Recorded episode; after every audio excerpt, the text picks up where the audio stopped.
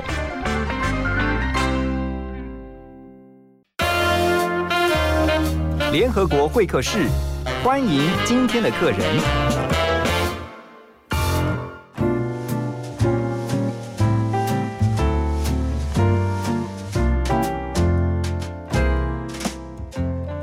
欢迎大家回到幸福联合国。今天很开心，我们在幸福联合国的会客室啊，邀请到一位新锐导演，而且他不是普通的导演，他是入围今年金马奖提名的导演。一起来欢迎《孤味》这部电影的许成杰导演。导演好，哎何大哥好，大家好，我是许成杰。导演今天很开心邀请你来我们的节目当中啊，分享你最新的作品《孤味》。我先要恭喜你，你的电影入围六项哎，谢谢谢谢，你当初有预料，这是在你的意料之中吗？我们受宠若惊了，因为当天金马奖的公布都是是呃 live 直播的，所以我们没有人会预先知道到底会发生什么事。嗯嗯，然后当天。呃，我跟我制片人很抗拒，到底要不要大家聚在一起一起看？因为啊你你很怕，就是看了一个小时之后，结果全部共估这样。结果呢，结果我们开始听到我们的名字的时候就，就开始觉得很不全部人都可置信尖。叫，对不对？对啊，然后就开始赶快打电话给入恭喜入围的人啊什么的，就我们那天非常的兴奋。包括你本人也入围了这次这个最佳新导演，太厉害了！谢谢谢谢，我们 我们很震惊啊。哇，真的应该来个掌声鼓励哈！除了这个最佳新导演之外，这一次啊，《孤味》这部电影还呃入围了，包括有最佳女主角，对不对？对最佳女配角配、角最佳原创电影音乐、好最佳原创电影歌曲，还有刚刚提到的最佳新导演以及最佳改编剧本，是编剧也是你，对我跟黄一梅一起共同编剧这个故事。所以你这次负责了编跟导。哎你怎么不在戏里面演一咖？没有啦，我不行啦，演戏太难了，演戏太难了。但是你很喜欢导演对导演的部分，呃，很很享受跟演员互动的这个过程啊。，OK，而且说你是写这个剧本，你是共同编剧，听说这个剧本也是你外婆的亲身故事，对，就是是当时，呃，我外婆有有一段小小的经历，就是那个时候她被迫要跟我阿公的女朋友一起办丧礼的这个故事，我们把它拿来改编的。嗯哼，嗯，阿嬷的故事哈，把它搬上大荧幕。其实坦白讲，我看过这部电影，但是坦白讲，导演，我今天跟你诚实，是。今天那个后来呃，就是说呃，那时候呃，我被邀请去看这个试映的时候，我在想说，那就是一部国片，嗯。然后你对国片就会有一些期待，说 OK，呃，要么就是很令人感动，或是说很有很有感，要么就是觉得嗯，它就是国片，啊、就是说大概就拍出。呃，可能就是我们期待的那个水准，可是真的是非常令人惊艳。看完以后，感动久久不能自己那种感觉。好、你你怎么会想要拍出这样的题材的？我那个时候最早的时候是，呃，我还在念研究所的最后一年，然后我其实喜欢的不是这种家庭的题材啦，嗯我我自己喜欢的是比较有一点有点好笑的，有点科幻的。你比较喜欢拍喜剧吗？喜剧元素多一点的东西有点呃黑色幽默的那种东西，我这次勾逼它算是温馨的小品，算是温馨的小品啊。哦然后呃，刚好那最后一年刚好遇到我我外婆过过世，嗯所以那时候我在处理我自己的一些伤痛，然后呃觉得想要拍一个东西纪念她，但是我我不想拍一个大家想象那种丰功伟业，还是还是他是很伟大的这个事情。但是我在想一个什么是一个最动人的时刻，就我觉得是呃他在怎么去面对先生的女朋友这件事的时候，我们把那个去做发想，嗯才变成电影。你跟你外婆的关系很好吗？我跟外婆很亲，嗯，我大概呃从小只要呃我最我出生的前几年是外婆带的，然后呃后来长大的过程中，只要有空就会回台南，就会住在阿妈家，所以跟他关系一直蛮亲的这样。那所以阿妈真的也是在生活当中，真实生活当中，她也是一个手艺很好的人吗？她是一个手艺很好的人，只是她不是卖虾卷的人。说到虾卷，大家看完那个看到那个狗比那部电影的时候，都会觉得好饿哦，因为那个剧中的那个阿妈就是呃，她是一个就是做到最后啊，一个非常大餐厅的，啊，在台南非常有名的虾卷。的这个餐厅老板娘。好，那等一下回来呢，我们继续来请高比的这个导演许成杰导演来分享这部非常棒的电影。我们先来听啊，就是电影的主题曲，陈淑芳和于子玉所演唱的《高比孤味》。青春的味酸甘甜，好听的歌变歌词，雄雄一喙饮落去，要惊心上边。无眠的暗暝靠稀微，愈想啉完愈走味，无伊何必对饮，也是月亮在阮的心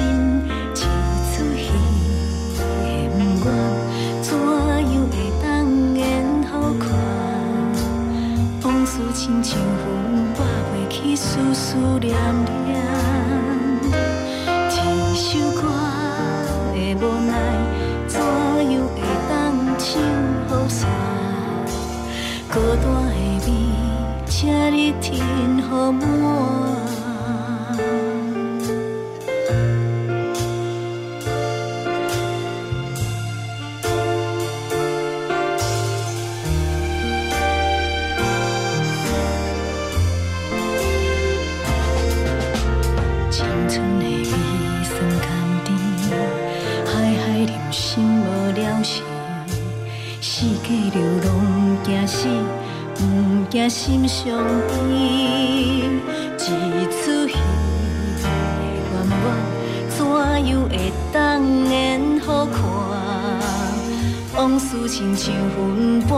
去，思思念念。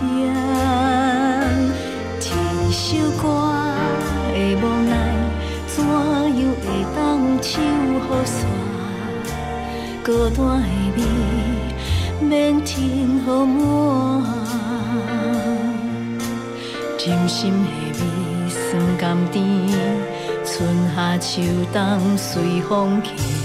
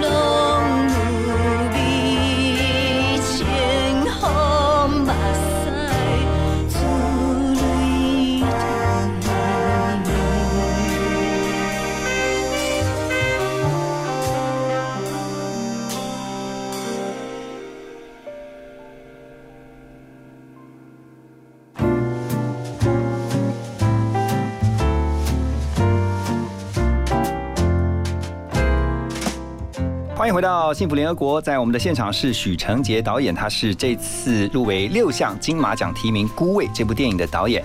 呃，刚才听到淑芳阿姨啊，跟这个于子玉所一起唱的这个《高咪》哦，我觉得在他们的歌声当中，你可以听到很多的沧桑、感慨，可是有很多的感动在里面。所以歌曲真的是能够感动人心哎。对，但你是你是嗯，都挑了这个，你的选你的选角都很厉害。谢谢。好，但是我们要先讲你的片名也很厉害，片名叫做《孤味》，可是你的英文片名却是《Little Big Woman》。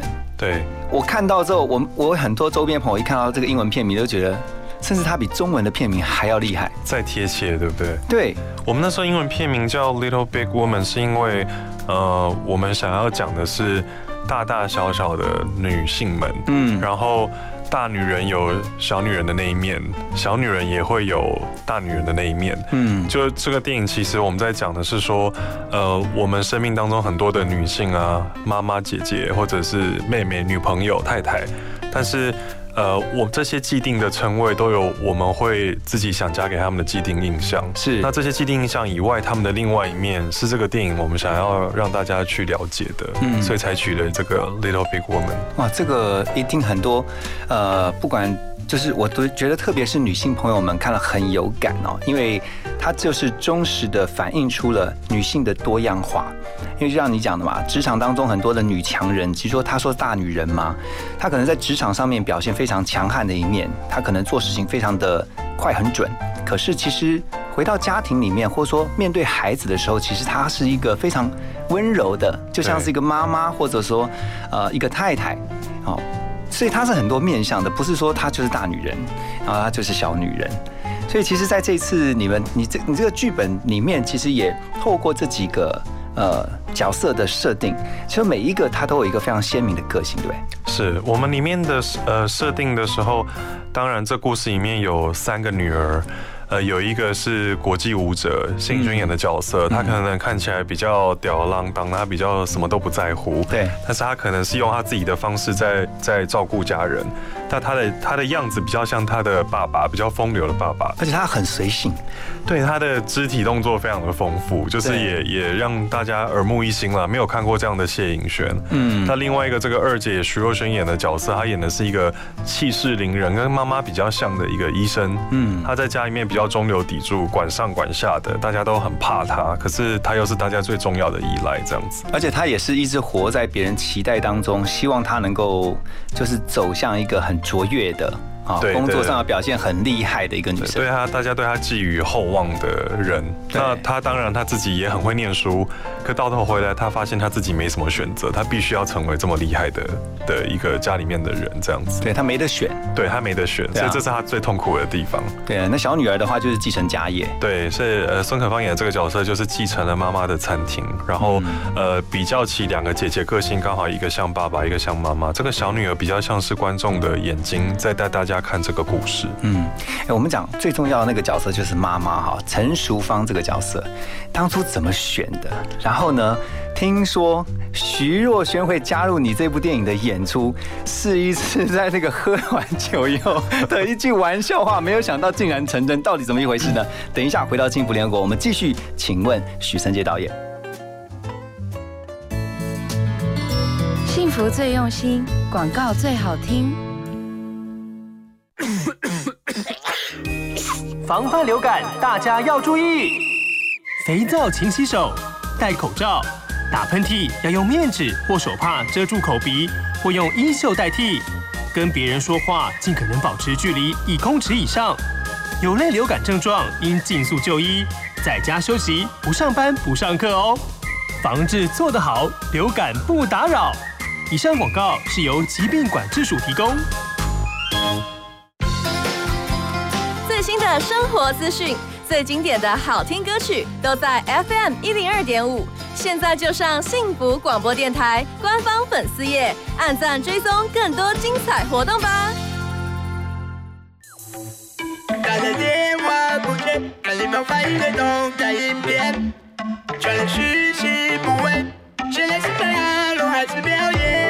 我们是 G 五 SH，我是 Math，我是 Lux。现在的你是不是在生气呢？别再发脾气了，跟我一起收听 TR Radio 的好音乐，让你拥有一整天的好心情。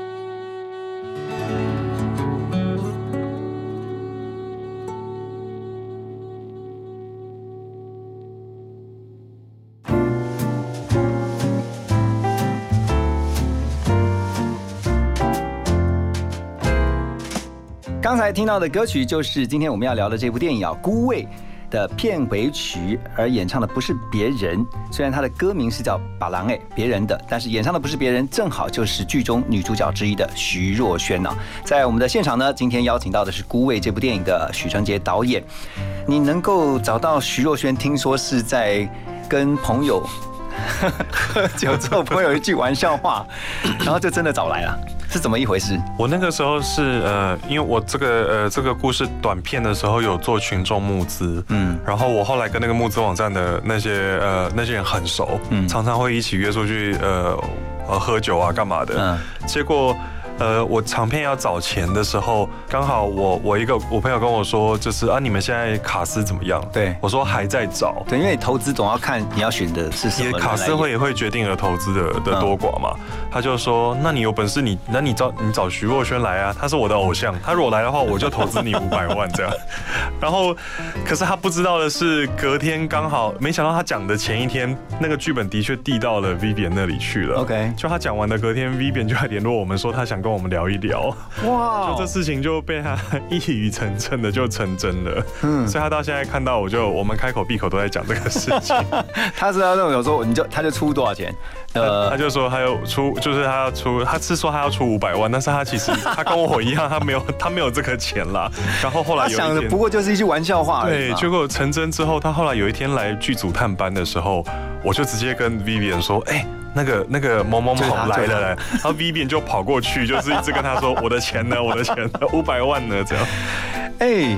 你找到徐若瑄，而且徐若瑄不是只有演，她还担任你们电影的监制，是是这部电影的监制。你怎么打动她？她有后来跟你讲，她为什么会被这个电影剧本打动吗？我们第一次见面的时候，他呃很激动的跟我说，这故事跟他生命的记忆的重叠性很高。哦他家里面有一个类似这种呃，就是爸爸的情人的的事情，嗯嗯所以呃他共感很高了。然后我们在聊的过程中，他也对于担任监制这个角色很有兴趣，因为这是他第一次出任电影监制嘛，所以这部分他帮了非常多的忙。对，我是看到呃有些报道也说哈，徐若瑄在接受访问的时候，他说哇，这个导演竟然能够这么了解女人，然后他就被打动。对我我不知道这样问呃是不是呃我这样问会怪吗？你为什么那么了了解女人的心理？对我，我们我们这个电影开始有观众看的时候，一直有观众在 或多或少在问这件事。但是，呃，我回去有跟我的编剧跟我制片我们讨论，是就发现我觉得也也不是也也不尽然是这样啦，嗯是说，呃，我们在写剧本的时候，其实很愿意听每一个演员他们自己的生命故事怎么放到这个剧本里面来，嗯所以剧本一直在有点每个角色都是算是为他们。量身打造的去去调整，所以他们一定会觉得跟他们很贴切啦。就我们花了很多时间在沟通上面。对啊，你看，除了徐若瑄以外，还有包括谢盈萱啊，就是这次也入围最佳女配角，她也是这个金钟跟金马的常客。是这个卡斯也算是很强的，还有一个更强大的就是呢资深演员淑芳阿姨。你当初设定的角色就是要就是就是他吗？还是我们那时候短片的时候，就是呃见了淑芳阿姨，嗯所以她演了我当时短片的女主角。哦等到我要做成长片的时候，我觉得她就是不二人选的，一定是要找她。嗯那有经过之前短片的经验，走到长片的时候，在整个设计的过程，呃，整个剧本的设计里面，就是按照她的神情跟我觉得她最有发挥的地方去做设计的。嗯，对。而且这个在剧中有很多这种表现厨艺的，因为她毕竟在啊刚刚提到嘛，她在剧中的角色是一个开整个虾卷餐厅的老板娘，而且做从一个小摊子做起，做到一个非常大的餐厅，在台南非常有名，所以还要就是像拍这种片的话，还要请这种饮食顾问的。对，我们有一个呃府城食府的饮食顾问，嗯。因为我们整个拍片的里面有非常多的一些名菜嘛，有一些名小吃，嗯我们自己美术的人员做一定做的没有当地厉害，这些师傅做的到地，所以有一个师傅在阿姨需要呃着手做菜的时候，会有一个师傅在旁边教他怎么做。哦，对。哎，那这样是不是有一些 benefit？就是可以这拍完之后大家就顺便吃，如果对，如果如果有多余的时候，大家都会很很期待。都应该应该那个供不应求啊，都被抢光了。对我们那时候拍故事里面有一场那个呃阿妈过生日的戏，哇，那哦个每一道那个桌菜都是他们提供的嘛，嗯。结果呃还在拍到一半的时候，林林演都会不小心情不自禁开始一直吃，我们都很紧张。因为太澎湃了。对对对。有有有印象，好好，等一下回到幸福联合国呢，我们再继续请许承杰导演啊，带着我们一起来了解这部非常棒的电影《孤味》。我们先来听李佳薇的《如果如果》。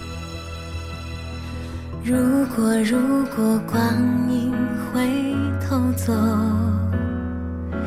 你想降落哪一段时空？十三岁孩童，十岁懵懂，还是说去第一次心碎的时候。如果如果光阴不动，我们听歌同一片星空，忙着生活，忙着工作，忙着追逐所谓的成功。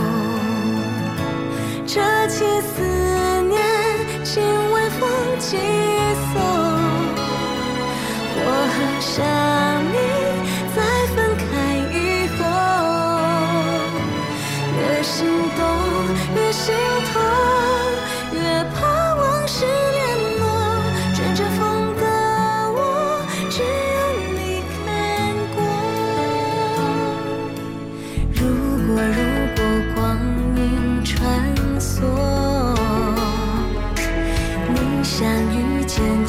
几十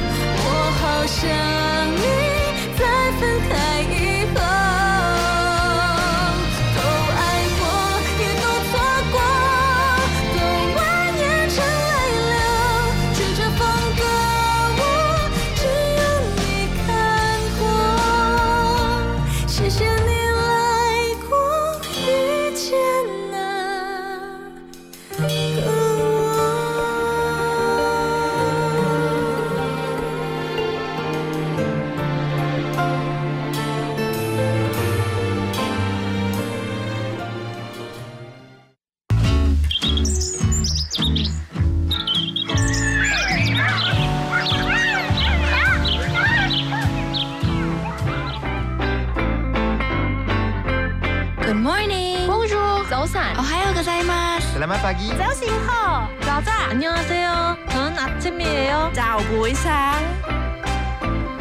早安，欢迎加入幸福联合国，让你的视野更开阔。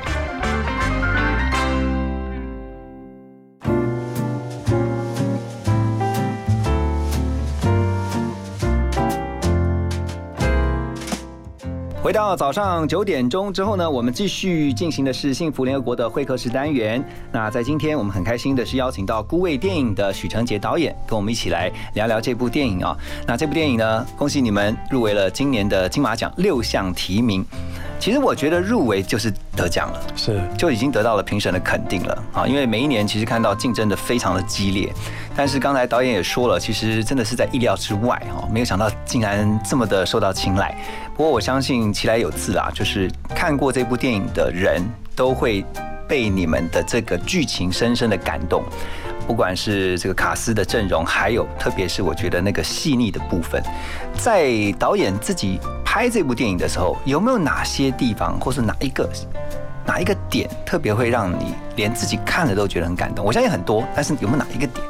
我们那个时候，因为我们的呃这个片的演员非常多，嗯所以要瞧到他们全部都可以的时间，其实是一个很大的工程。嗯然后我里面印象最深刻的是，其实是一场很简单的戏，就是全家人坐在灵堂里面吃晚餐，吃那个素食，吃薯条、吃汉堡的那一场戏。嗯哼因为呃，我们每个演员他们也都是呃呃非常资深的，所以他们其实每个人表演有自己很鲜明的样子嘛。对，说话的方式也好，跟呃一些咬字跟说台词的方式很不一样。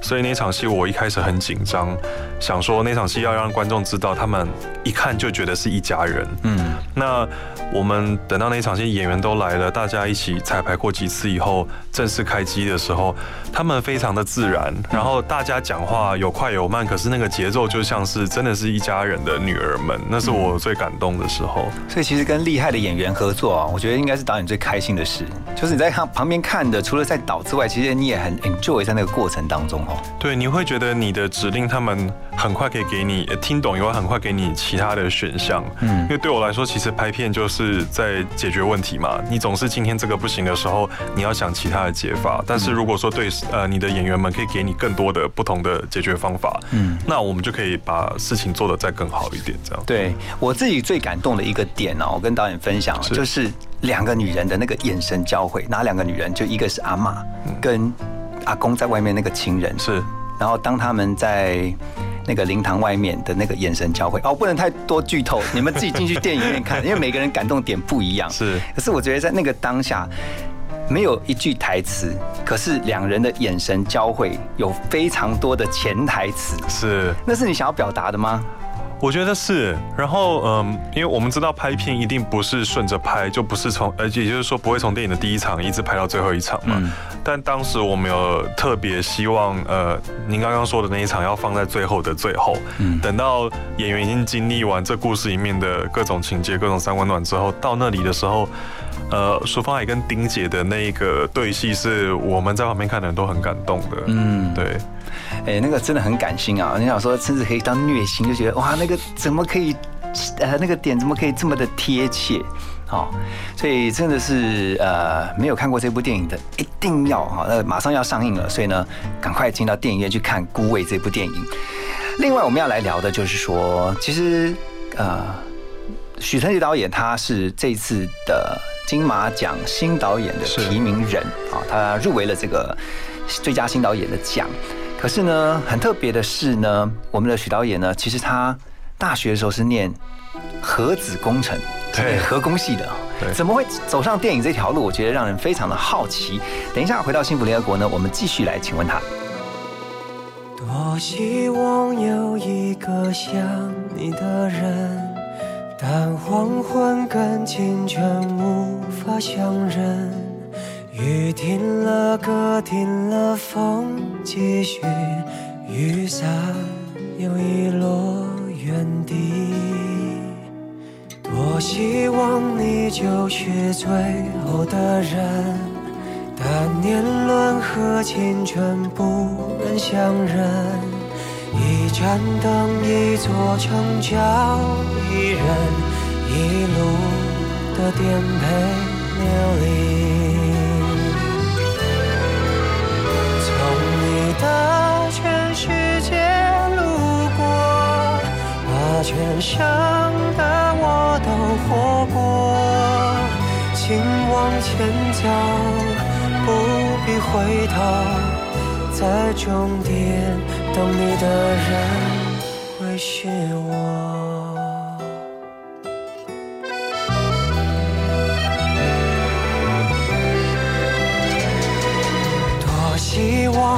就是最后的人，但年轮和青春不忍相认。一盏灯，一座城，找一人，一路的颠沛。流离，从你的全世界路过，把全生的爱都活过。我始终没说，不曾将你附和，最后等你的人是我。从你的。全生的我都活过，请往前走，不必回头，在终点等你的人会是我。你爱默默倾听全世界，全世界却倾听你，一朵一朵，一袖一袖的曾经。从你的全世界路过，把全乡的爱活过，我始终没说。不曾将你附和，最后等你的人是我。从你的全世界路过，把全乡的我都活过。请往前走，不必回头，在终点等你的人会是我。请往前走，不必回头，在终点等你的人会是我。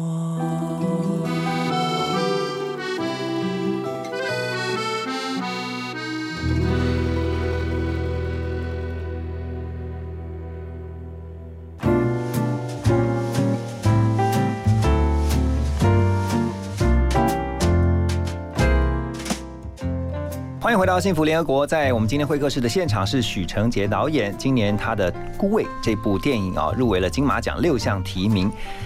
导演，你是学核子工程哦，还是清大核工系的？清大核工系，他现在叫呃清大系统与工程学系，改名字了。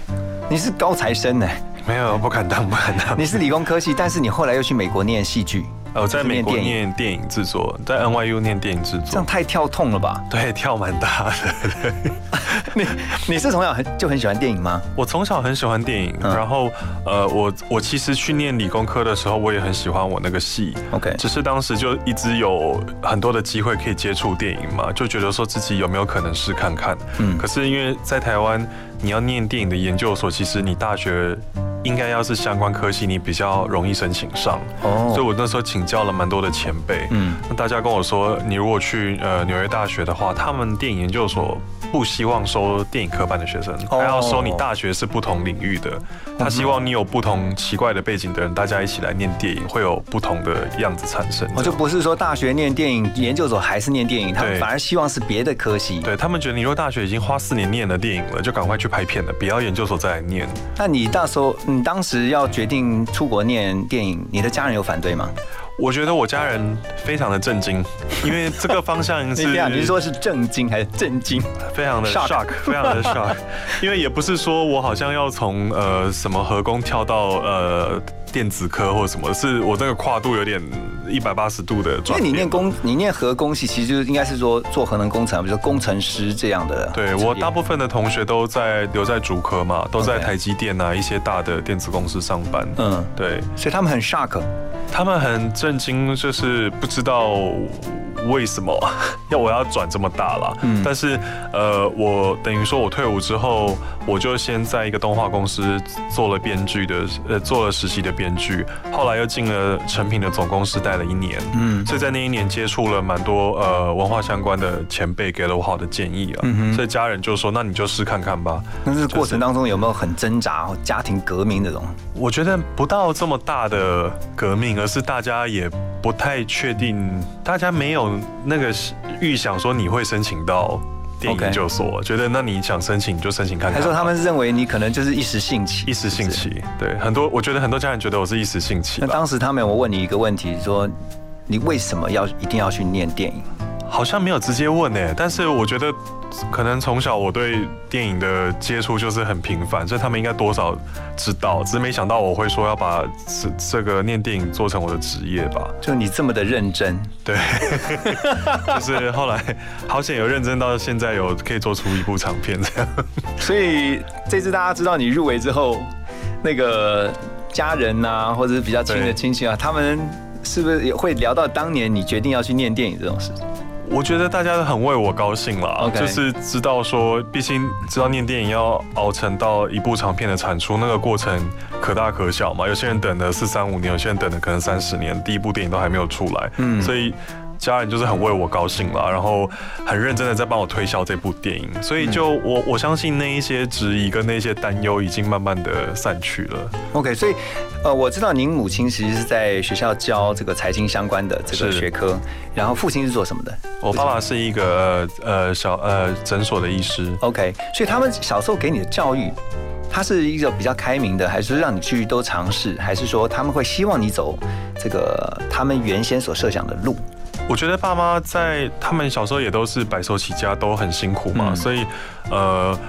对于我必须在事情上面做事一定要很认真，这件事情是很有要求的。嗯然后，呃，我觉得或多或少爸妈都会有一点私底下的希望你可以走他们现在已经有资源的路啦。嗯所以我觉得两边或多或少都有这种这种的暗示在。可是等到我进大学的时候，他们都很好的跟我说，就是进大学就是尽量去尝试你以前没机会尝试的事情，嗯犯错也没关系。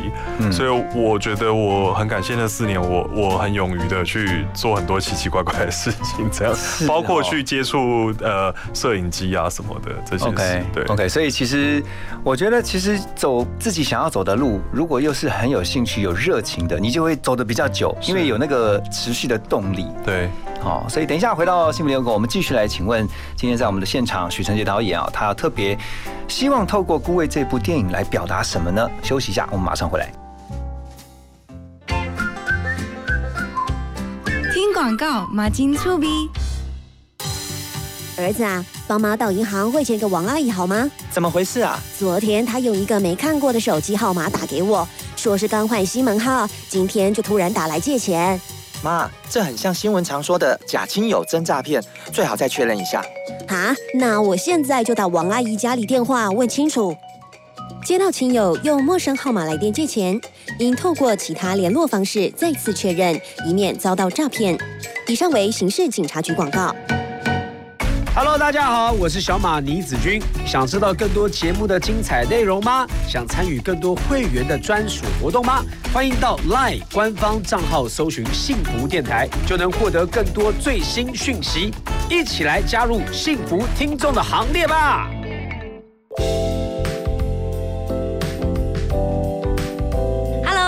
好，我是锦绣二重唱的景文，跟我一起收听幸福广播电台 TR Radio，让你幸福一整天。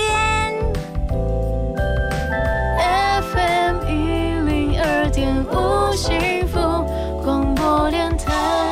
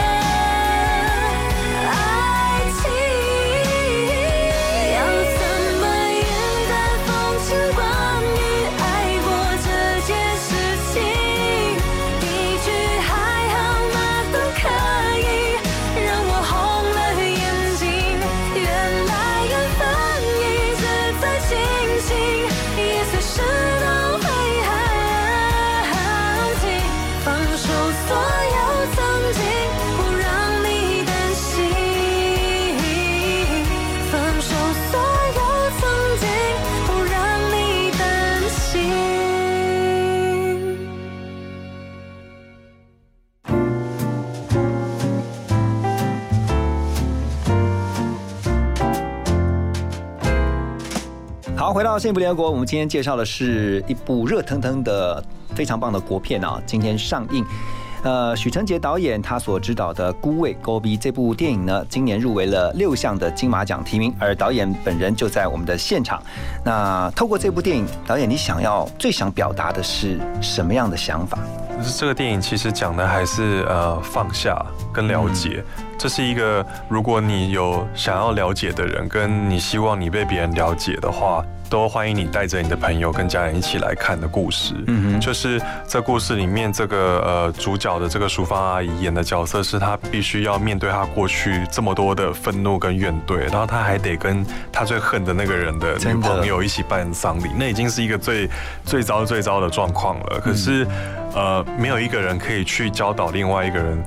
放下，那是每个人自己的选择。但是这故事里面，我们是在看这个老太太放下的那个瞬间有多么的感人跟动人。嗯，对，我们在讲，我觉得放下在人生当中是一个最难的功课，太难了，太难了。对，尤其你看，你如果被人家得罪，也许是骂你一句，或者说可能对你做了一些比较不好的事情，是你可能只有讨厌他。可是如果你是很恨，已经到恨的地步，你要去选择原谅啊，饶恕这个人，哇，这个我觉得很难，好难的功课，你知道吗？对。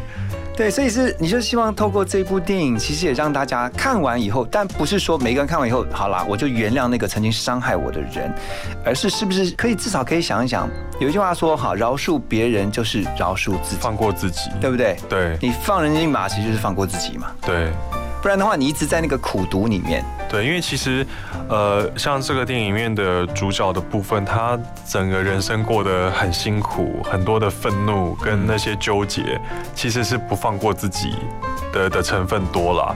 当然，别人当时对你做的事情是错的，就是大家也都理解，可是不要把那个事情折磨到自己的人生上面。嗯，对，不然的话，其实你就是就一辈子你都卡在那个点，对，然后你走不出来，就会很痛苦。但是别人都已经走出来了。是啊，这样这样这样就不值得了。哎、真的，哎、你这样讲真的是这样的。有的人一生他就是卡在某一个，就是不饶恕，因为他的心里面就是永远没有办法原谅那个曾经伤害他们的人，是因为他觉得他是一个受害者的心态了，但是他就是一走不出来。对，所以其实透过《孤味》这部电影哦，今天要上映了，然后呢，我觉得其实每个人进去，我相信看了以后的感想其实都不一样。但是它就是会让你去激发你的思考，然后呢会触发你的感动。导演其实刚刚也提到说，他从学理工，然后去学电影啊。我相信其实也有很多的年轻人啊，或者说也许不一定年轻哦，他可能想要他现在做的事情，跟他想要做的事情其实是不一样的。对，你会怎么样去把你自己的自身经验跟他们分享？我觉得我的部分，因为我我觉得我是相对幸运啦，就是呃，我等于我出社会的时候。不需要呃花花非常多的努力在需要给就是呃帮忙家里面啦。就我我觉得我最大的幸运是我的爸妈自己可以自给自足，所以我可以勇于去做我自己想做的事情。那的确，我那个时候大学要毕业的时候，我有一直在想说我要不要继续当工程师这件事。嗯，可是我后来回去想一想，就是。我毕业的那一年，我有问自己说：那我希望我三年后在干嘛，或者五年后在干嘛？我还想要继续在在这边吗？这是我想要的吗？就是这些去问自己这些事情，问自己三年、五年、十年之后想在哪里的时候，我觉得那个焦虑感跟那个你想要冲去做你想做的事情的那个意念就会跑出来。嗯哼，所以我记得我大四那年，我问自己说五年之后想要干嘛的时候。结果我写出来的时候我希望某一个电影的片尾有跑我的名字这样子。那个时候我自己有吓到，就说啊，其实我真的很想要做的是其中一件事是这个。对。但是就很难跟家人跟朋友说，因为真的太太跳痛了，跟我做的事情完全无关这样。嗯。对，然后。对啊，结果花等到我那个事情到我现在第一部电影今天要上映，其实也花了十年，就不只是五年，一晃也是也是经过了十年的转弯才转到这个行业来这样子。但是很清楚的是，拍电影当导演是你想过之后做出的决定。对，这是我想得清楚之后才做的决定。未来还会想要挑战什么题材吗？我其实各个题材都还蛮有兴趣的。我是我是我不会只想要做家庭题材啦。就我我我觉得我我的偶像比较像是呃雷利史考特啊，还是李安或是治愈和，就是他们都在用不同的题材去讲一个很美的故事，这样这是我想要效法的对象。好，我们这个祝福许晨杰导演也非常期待哈你的下一部作品。但是我们先来欣赏，就是呢他今天上映的作品啊《高逼孤味》这一部。大力推荐给所有的听众朋友们。今天非常谢谢许导演在我们的现场，谢谢也祝福你能够得奖，好不好？OK，谢谢谢谢许仁杰导演，谢谢大家。一二三，第一杯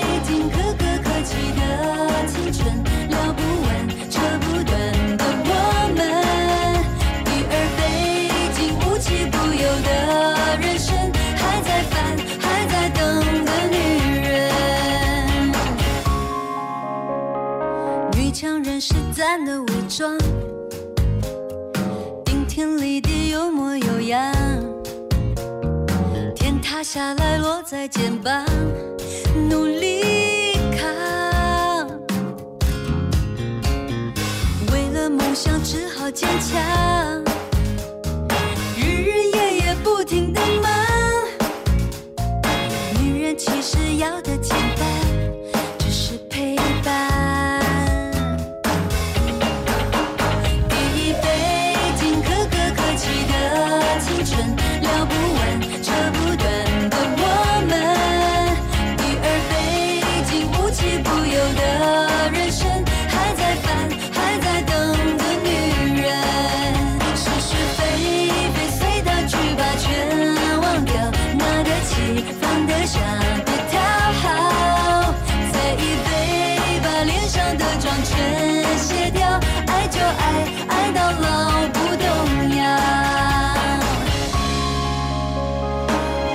笑像一如往常，